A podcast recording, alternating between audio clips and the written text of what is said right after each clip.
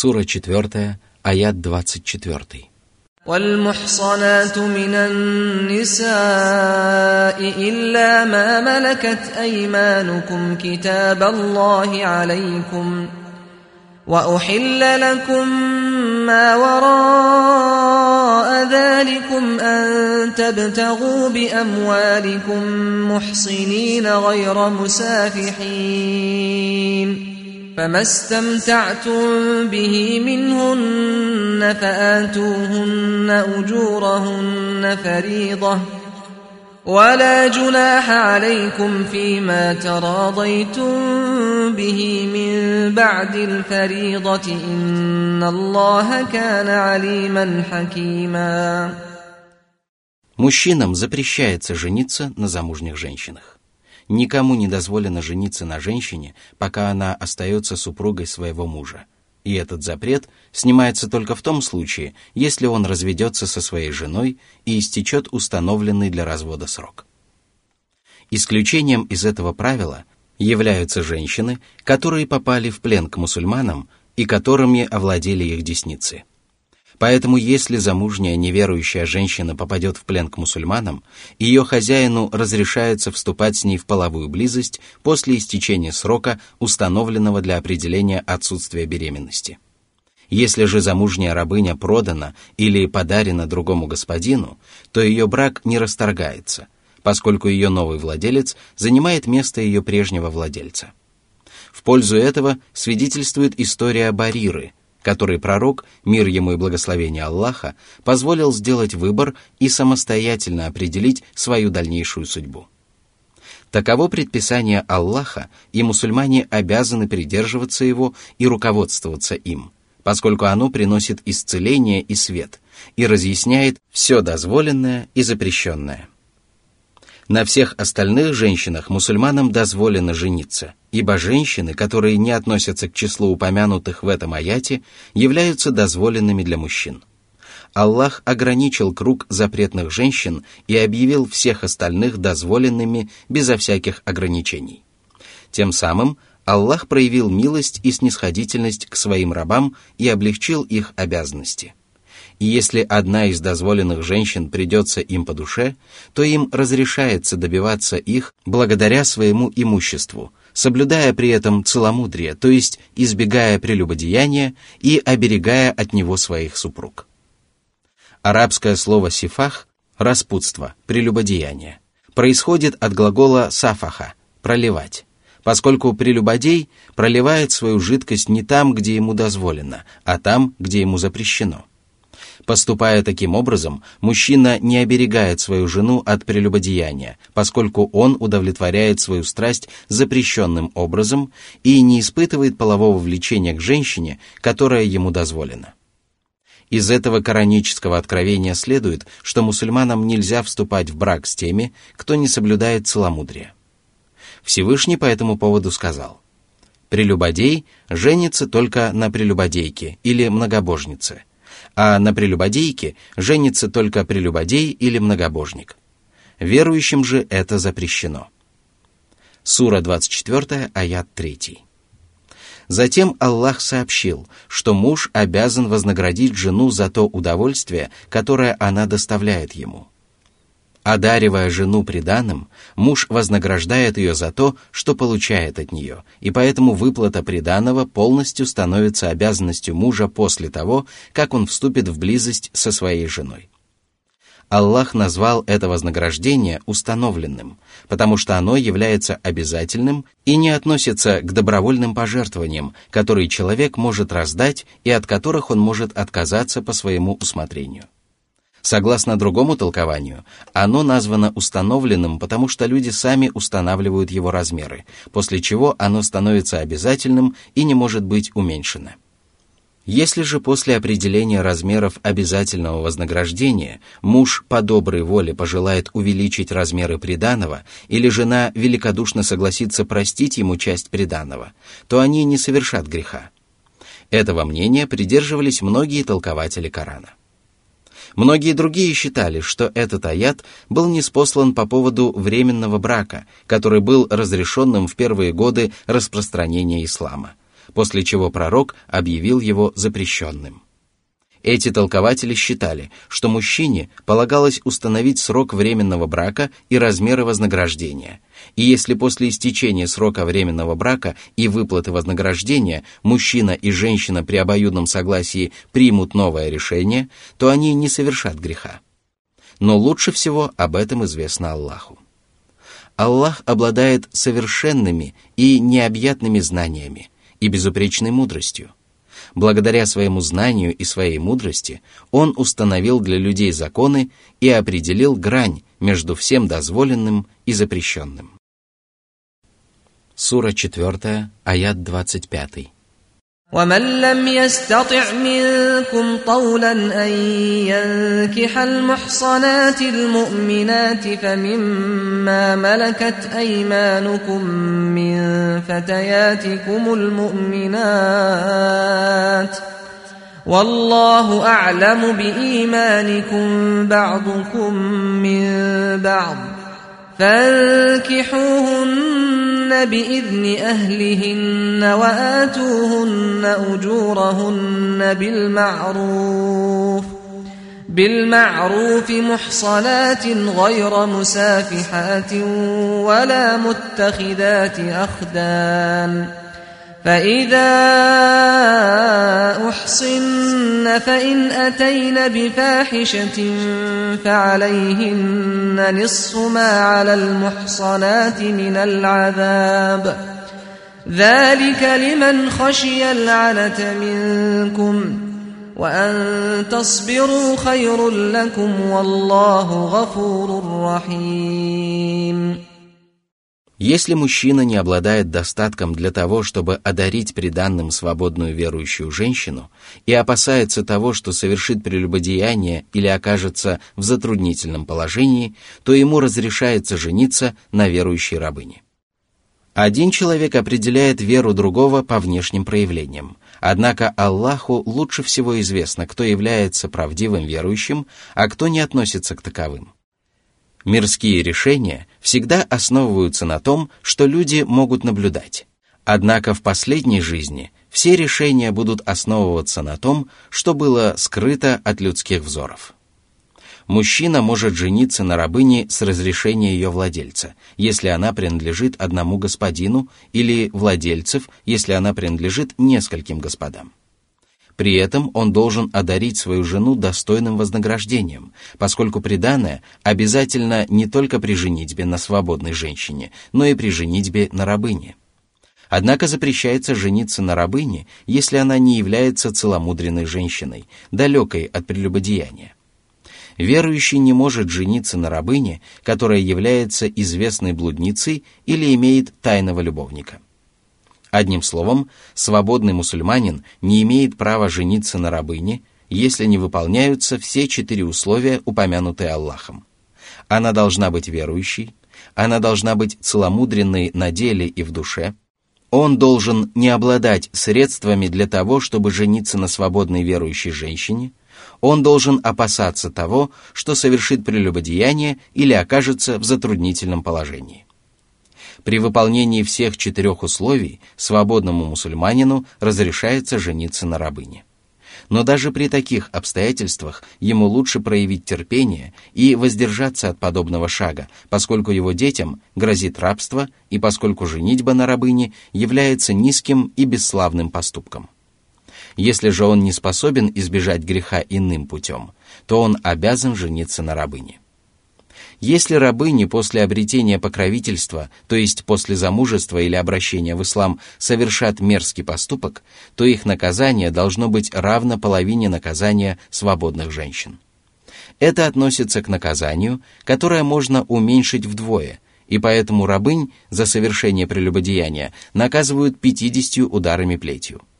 Что же касается побития камнями, то рабыни не подвергаются такому наказанию, поскольку его невозможно уменьшить вдвое. Согласно одному мнению, если рабыни являются незамужними, то их вообще не подвергают телесному наказанию, а лишь порицают для того, чтобы они воздержались от совершения столь мерзкого поступка. Согласно другому мнению, если рабыни не являются мусульманками, то за совершенные прелюбодеяния их также только осуждают и порицают. В завершение этого аята Аллах упомянул свои прекрасные имена – прощающий и милосердный, потому что неспосланные в нем предписания являются милостью и добродетелью по отношению к рабам. Они не только не обременяют людей, но и являются в высшей степени легкими и простыми. Очевидно, упоминание о прощении после упоминания о мерах наказания являются указанием на то, что приведение приговора в исполнение является искуплением для грешника и что посредством этого Аллах отпускает своим рабам прегрешения, поскольку об этом сообщается в достоверных хадисах. И остается добавить, что все упомянутые предписания также распространяются на рабов – поскольку между рабами и рабынями нет различий в этом отношении. Сура 4, аят 26. يريد الله ليبين لكم ويهديكم سنن الذين من قبلكم ويتوب عليكم والله عليم حكيم Всевышний напомнил о своей великой милости – величественном благодеянии и той удивительной заботе, которую Господь проявил к своим верующим рабам, когда сделал их религию легкой. Аллах пожелал разъяснить всем истину и ложь, дозволенное и запрещенное, а также все то, в разъяснении чего вы нуждаетесь. Он пожелал повести вас путем пророков и их верных последователей, которым была оказана великая милость, и указать вам на их славный путь, правильные поступки, безупречные качества и твердую приверженность прямому пути. Он сделал то, что пожелал, и разъяснил вам истину самым совершенным образом, подобно тому, как он разъяснил ее вашим предшественникам, которые были ведомы к истинным познаниям и праведным деяниям. Он смилостивился над вами, когда установил для вас законы, которые вы способны не нарушать. Благодаря этому вы можете довольствоваться тем, что вам дозволил Аллах, и не совершать множество грехов, что является проявлением снисходительного отношения Аллаха к своим рабам. Оно также проявляется тогда, когда человек совершает прегрешение, а Всевышний Аллах открывает для него врата своей милости и внушает ему принести покаяние и смириться перед ним – после чего Аллах принимает от него покаяние, которое он сам помог ему принести. Хвала же за это надлежит только ему. Аллах обладает совершенными знаниями и совершенной мудростью. Благодаря своим знаниям Он научил людей тому, чего они не знали прежде, в том числе религиозным предписаниям и ограничениям. А благодаря своей мудрости Он прощает и милует тех, кто заслуживает прощения и лишает своей поддержки тех, кто не заслуживает прощения, поступая при этом мудро и справедливо. Сура 4, аят 27. والله يريد أن يتوب عليكم ويريد الذين يتبعون الشهوات أن تميلوا ميلا عظيما Аллах желает принять ваши покаяния для того, чтобы вы собрались на прямом пути, избавились от разногласий и приблизились к истине. Однако неверующие и ослушники, которые потакают своим страстям, ставят их превыше благосклонности Аллаха, поклоняются собственным желаниям и отдают им предпочтение перед выполнением предписаний своего Господа. Желают, чтобы вы сошли с прямого пути и встали на путь тех, которые навлекли на себя гнев Аллаха и заблудших. Они хотят, чтобы вы перестали повиноваться милостивому Аллаху и стали повиноваться сатане. Они хотят отвратить вас от соблюдения ограничений Господа, выполнение повелений которого является залогом настоящего счастья, и обратить вас в последователей дьявола, покорность которому является залогом великого несчастья. Они потакают своим страстям и приказывают вам совершать то, что непременно обречет вас на полный убыток и сделает вас несчастными. Посему отдавайте предпочтение самому достойному призыву и выбирайте для себя самый правильный путь. Сура 4, аят 28. يريد الله أن يخفف عنكم وخلق الإنسان ضعيفا Аллах не спаслал вам легкие повеления и запреты, и несмотря на это, если некоторые из этих предписаний становятся для вас обременительными, Аллах разрешил вам приступать их в зависимости от ваших потребностей.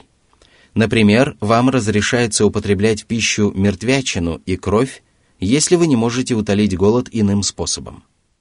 Вам также разрешается жениться на рабынях, будучи свободными людьми, если выполняются перечисленные ранее условия. Это объясняется тем, что Аллах оказал вам совершенную и всеобъемлющую милость. Он мудр и знает о том, что человек является всесторонне слабым созданием и обладает слабым телосложением, слабой волей, слабой решимостью, слабой верой и слабой выдержкой. Именно поэтому Аллах облегчил для него предписания, которые он не может осилить по причине слабости своей веры, своего терпения и своих возможностей. Сура 4, аят 29. يا ايها الذين امنوا لا تاكلوا اموالكم بينكم بالباطل الا ان تكون تجاره عن تراض منكم ولا تقتلوا انفسكم ان الله كان بكم رحيما Всевышний запретил своим верующим рабам пожирать свое имущество между собой незаконным путем. Этот запрет распространяется на насильственное присвоение чужой собственности, воровство, выигрыш в азартные игры и другие низкие способы заработка. Более того, можно сказать, что этот запрет распространяется на надменное расточительство своего собственного имущества, потому что подобный поступок является несправедливым и не относится к праведным.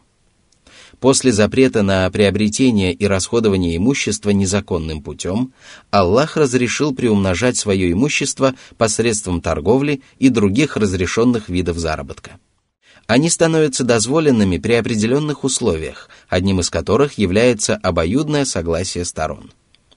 Аллах также запретил мусульманам убивать друг друга и убивать самих себя. Этот запрет распространяется и на создание угрозы для своей жизни, и на совершение поступков, которые могут привести к увечьям или гибели. Аллах милостив к своим рабам, и его милость проявляется в том, что Он позаботился об их жизнях и имуществе – запретил им совершать поступки, которые могут навредить им или погубить их, и связал с этим принципом целый ряд религиозных ограничений. Поразмысли над лаконичностью коранических предписаний не пожирать своего имущества между собой незаконно и не убивать самих себя. Аллах запретил губить имущество других людей и свое собственное имущество, а также убивать других людей и покушаться на свою собственную жизнь, воспользовавшись для этого выражением, которое даже короче высказываний. «Не ешьте имущество друг друга, не убивайте друг друга». А ведь эти высказывания ограничиваются запретами покушаться на чужую собственность и жизнь других людей. Наряду с этим Аллах назвал собственность и жизнь правоверных общими для того, чтобы подчеркнуть их взаимную любовь и сострадательное и сочувственное отношение друг к другу. Правоверные имеют общие интересы и подобны единому организму, поскольку вера объединила их и сделала их мирские и религиозные интересы общими. После запрета пожирать имущество незаконным путем, причиняя огромный вред себе и всем тем, кто получает его, Всевышний Аллах позволил людям зарабатывать на жизнь, занимаясь торговлей, ремеслом, сдельной работой и другими видами деятельности, которые приносят пользу людям. Аллах позволил заключать торговые сделки только при обоюдном согласии сторон и тем самым подчеркнул, что они не должны основываться на лихаимстве. Лихаимство и ростовщичество не имеют никакого отношения к торговле, потому что подобные сделки заключаются с совершенно иными намерениями. Аллах также подчеркнул, что обе стороны должны заключать торговую сделку по доброй воле. Однако обоюдное согласие достигается полностью только тогда, когда товар определен. В противном случае покупатель не может быть доволен сделкой при ее заключении, поскольку он не в состоянии получить приобретаемый товар. Подобные сделки похожи на азартные игры, и поэтому все торговые сделки, при которых товар отсутствует в наличии, являются недействительными. А объясняется это тем, что при них не достигается полное обоюдное согласие сторон. Из этого аята также следует, что сделка считается заключенной, если стороны произнесли соответствующие слова или совершили соответствующие поступки. Потому что Аллах объявил обязательным условием заключения сделок обоюдное согласие. И если стороны выразили свое согласие любым способом, то сделка считается заключенной. В конце этого аята Аллах возвестил о том, что Он милостив к правоверным – и его милосердие проявляется в том, что он позаботился об их жизнях и имуществе и запретил людям покушаться на них. Сура 4, аят 30. ومن يفعل ذلك عدوانا وظلما فسوف نصليه نارا وكان ذلك على الله يسيرا Если человек пожирает имущество незаконным путем или покушается на жизнь людей по причине враждебного или несправедливого отношения к ним, а не по причине своего невежества или забывчивости, то Аллах бросит его в адский огонь, и это не составит для него труда. Адский огонь будет великим, о чем свидетельствует неопределенная форма этого слова. Сура 4, аят 31. إن تجتنبوا كبائر ما تنهون عنه نكفر عنكم سيئاتكم وندخلكم مدخلا كريما Аллах обещал, что если рабы будут избегать тяжких грехов, то Он простит им грехи и прегрешения и введет их в обитель, которая является почтенной, потому что в ней собраны великие блага. Этой обителью будут райские сады, в которых есть то, чего не видывал взор, чего не слышали уши и о чем даже не помышляла человеческая душа. Под избежанием тяжких грехов также подразумевается исправное выполнение обязательных предписаний религии, невыполнение которых уже является тяжким грехом. К таким предписаниям относятся пять обязательных намазов, пятничные намазы, пост в месяц Рамадан и многие другие. Пророк Мухаммад по этому поводу сказал, «Пять намазов, пятничные намазы и пост в месяц Рамадан искупают совершенные между ними грехи за исключением тяжких грехов». Согласно самой точной формулировке, тяжкими грехами называются грехи, за которые установлена мера наказания на земле или определено наказание после смерти, которые лишают грешника права называться верующим и навлекают на него проклятие или гнев Аллаха. Сура 4, аят 32.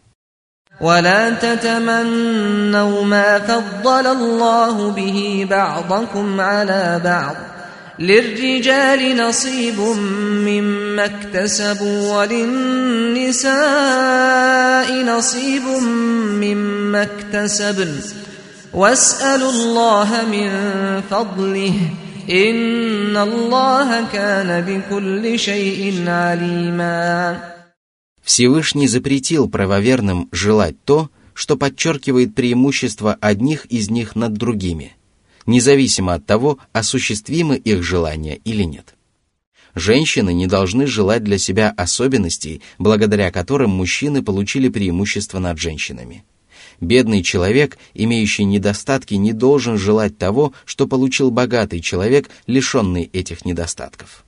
Верующий не должен желать получить блага, которыми Аллах одарил другого человека, лишив этих благ другого человека, потому что подобные желания являются самой настоящей завистью.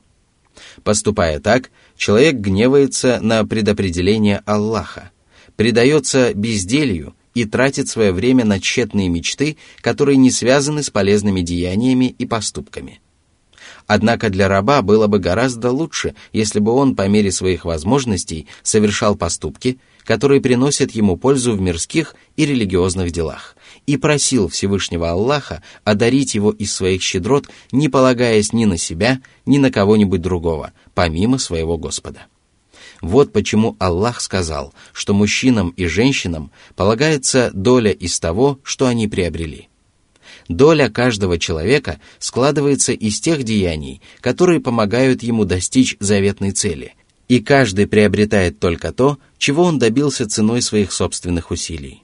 Раб должен прикладывать усилия и просить Аллаха одарить его всем, что может принести пользу его религии и мирской жизни. Такой раб достигает совершенства, которое является залогом его счастья. Если же раб отказывается трудиться или полагается на себя самого, не ощущая нужды в своем Господе или объединяет в себе эти два дурных качества, то он лишается божественной поддержки и оказывается в убытке. Затем Аллах сообщил о том, что ему известно обо всем сущем. Руководствуясь своим знанием, Аллах одаряет своими щедротами тех, кто заслуживает этого, и лишает этих щедрот тех, кто не заслуживает этого. Сура 4, аят 33. ولكل جعلنا موالي مما ترك الوالدان والأقربون والذين عقدت أيمانكم فآتوهم نصيبهم إن الله كان على كل شيء شهيدا У каждого человека есть близкие родственники, которые любят его и которых он любит, которые оказывают ему поддержку и содействуют ему в различных начинаниях. Эти родственники по восходящей, нисходящей или боковым линиям являются близкими человека из числа его родных. К другой категории близких каждому человеку людей относятся те, с кем он связан клятвами помогать друг другу, вкладывать материальные средства в общее дело и тому подобное. Все это является милостью Аллаха по отношению к рабам, поскольку близкие помогают им добиваться того, чего они не способны добиться самостоятельно. Затем Всевышний велел отдавать близким то, что им полагается.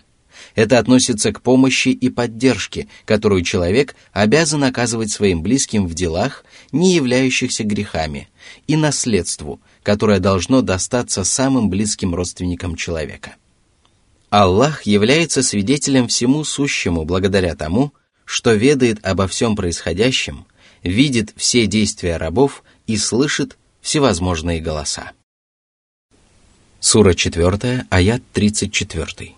الرجال قوامون على النساء بما فضل الله بعضهم على بعض وبما أنفقوا من أموالهم فالصالحات قانتات حافظات للغيب بما حفظ الله واللاتي تخافون نشوزهن فعظوهن واهجروهن في المضاجع واضربوهن فإن أطعنكم فلا تبغوا عليهن سبيلا إن الله كان عليا كبيرا Всевышний сообщил о том, что мужчины несут ответственность за женщин и обязаны побуждать их к соблюдению их обязанностей перед Всевышним Аллахом,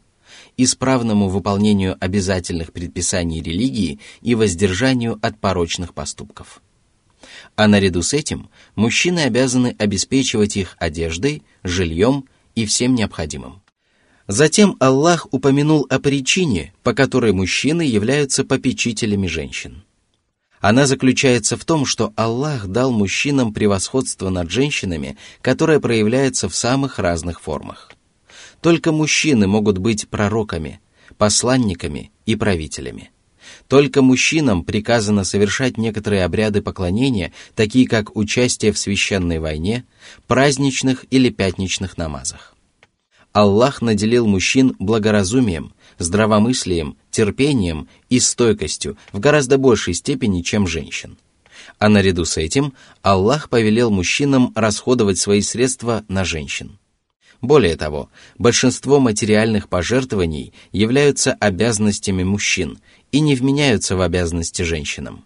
Очевидно, именно по этой причине Аллах сказал, что мужчины расходуют из своего имущества и опустил дополнение.